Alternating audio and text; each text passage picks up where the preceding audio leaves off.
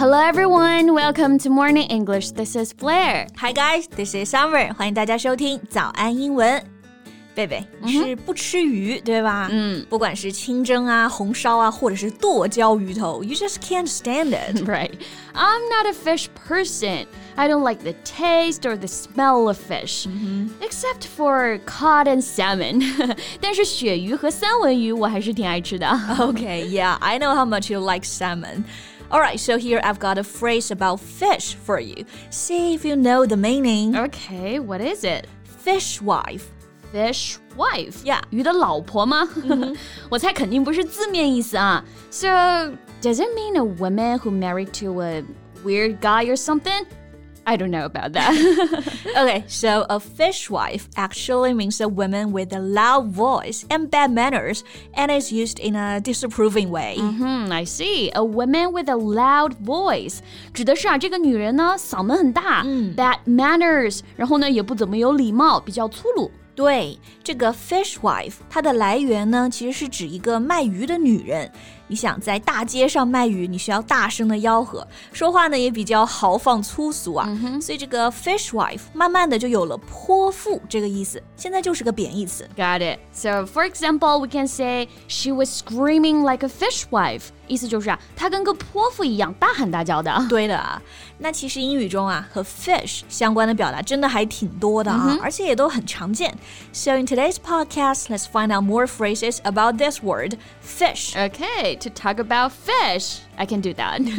OK，那口语中呢，大家啊会用这个 fish 来描述不同的人，比如我们刚刚的 fishwife 是泼妇，and also this phrase cold fish。 Cold fish, yeah, it refers to an unfriendly person who seems to have no strong feelings. 说一个人是 cold fish，意思就是说啊，他比较冷漠，也不会表达自己特别强烈的情感，like he's cold, unfriendly, and distant. Right，那这个词啊，可能就会有同学想，我是不是可以翻译成高冷啊？ 但这里其实不太合适，因为高冷它不算贬义词嘛。但这个 cold fish 它其实是带贬义的，it's kind of an insult。 Okay, so if you don't like someone and he's being really indifferent, then you can say he's a cold fish. Yeah, exactly. 比如有一个朋友遇到麻烦了，需要帮忙啊，小明就特别的冷漠，而且还冷嘲热讽的。In this case, I would call him a cold fish. Okay, other than cold fish, we also have these two idioms odd fish and queer fish. Yes, odd fish, queer fish，这两个表达，只要你认识前面这个词啊，你就能猜出意思了。Odd, O D D，意思就是奇怪的；queer, Q U E E R， 意思也是奇怪的。所以这两个表达都是指怪人，一个人特别古怪。Yeah, someone who is slightly strange or crazy. Yeah. But these expressions are a bit old fashioned, so you won't hear them being used that often. 对，这两个词还是有点年代感啊，所以现在年轻人可能用的比较少。嗯，不过呢，你还是看使用的场景。比如，我还想起一个啊，就是只有在这个地方，这个单词才有意义，就是在监狱里呢，叫一个人 fish。是不是越狱看多了？哈哈，Yeah, you got me.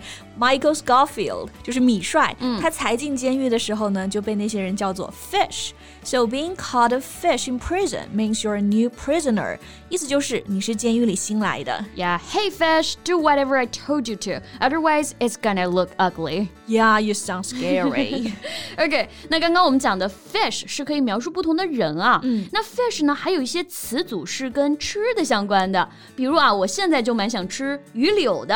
Now I have a craving for some fish fingers. 啊，是那种炸的鱼条是吗 Right 我也想吃 fish fingers。Finger 就是手指的那个 finger，它还可以指那种条状的呀、长条的事物，比如说长条的面包，a finger of toast；巧克力条也是 chocolate fingers。对，所以鱼柳就是 fish fingers。嗯，不过在美式英语当中啊，更常见的呢是这个词 stick。So that's fish stick in American English.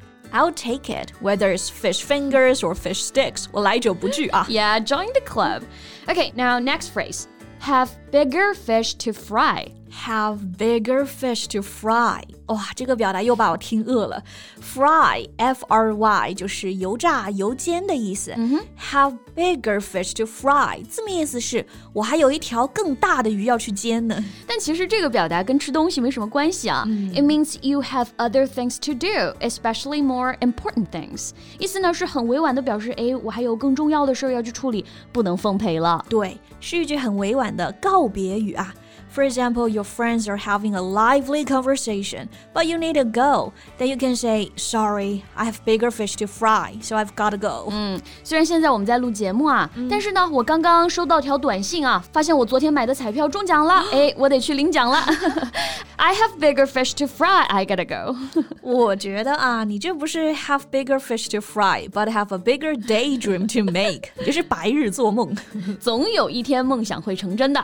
或者呢？ 你是喝多了酒说胡话，因为讲的这个喝酒，记得我们之前就讲过一个词组啊，也是和 fish 相关，to drink like a fish，就是说这个人超能喝，someone who can drink a lot or has high alcohol tolerance。Yeah，是的。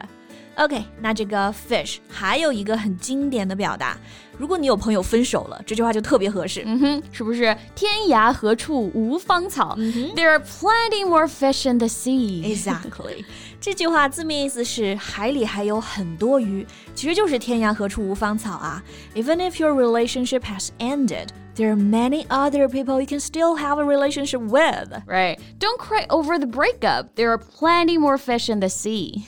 Alright，那最后啊，我们要不要来讲讲这句也是很经典的和鱼相关的表达？嗯、中文是“授人以鱼不如授人以渔”。Good idea. So in English, that is, give a man a fish and you feed him for one day.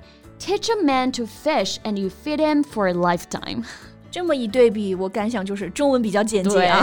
是的啊，但是呢，英文这个句子它表达的也是蛮清晰的啊。嗯、Give a man a fish，哎，给他一条鱼，You feed him for a day，你能让他饱餐一天。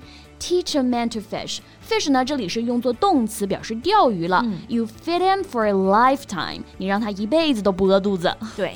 那也希望我们的节目里就教会大家的不仅仅是一些词组，更重要的呢是养成学习的好习惯，然后还有随时随地用英语的这个意识。Yeah, that's what we are trying to do here. OK，那我们今天就和大家讲了这些和 fish 相关的表达，大家都学到位了吗？可以在评论区造句给我们留言哦。Yeah, and that's all we have for today.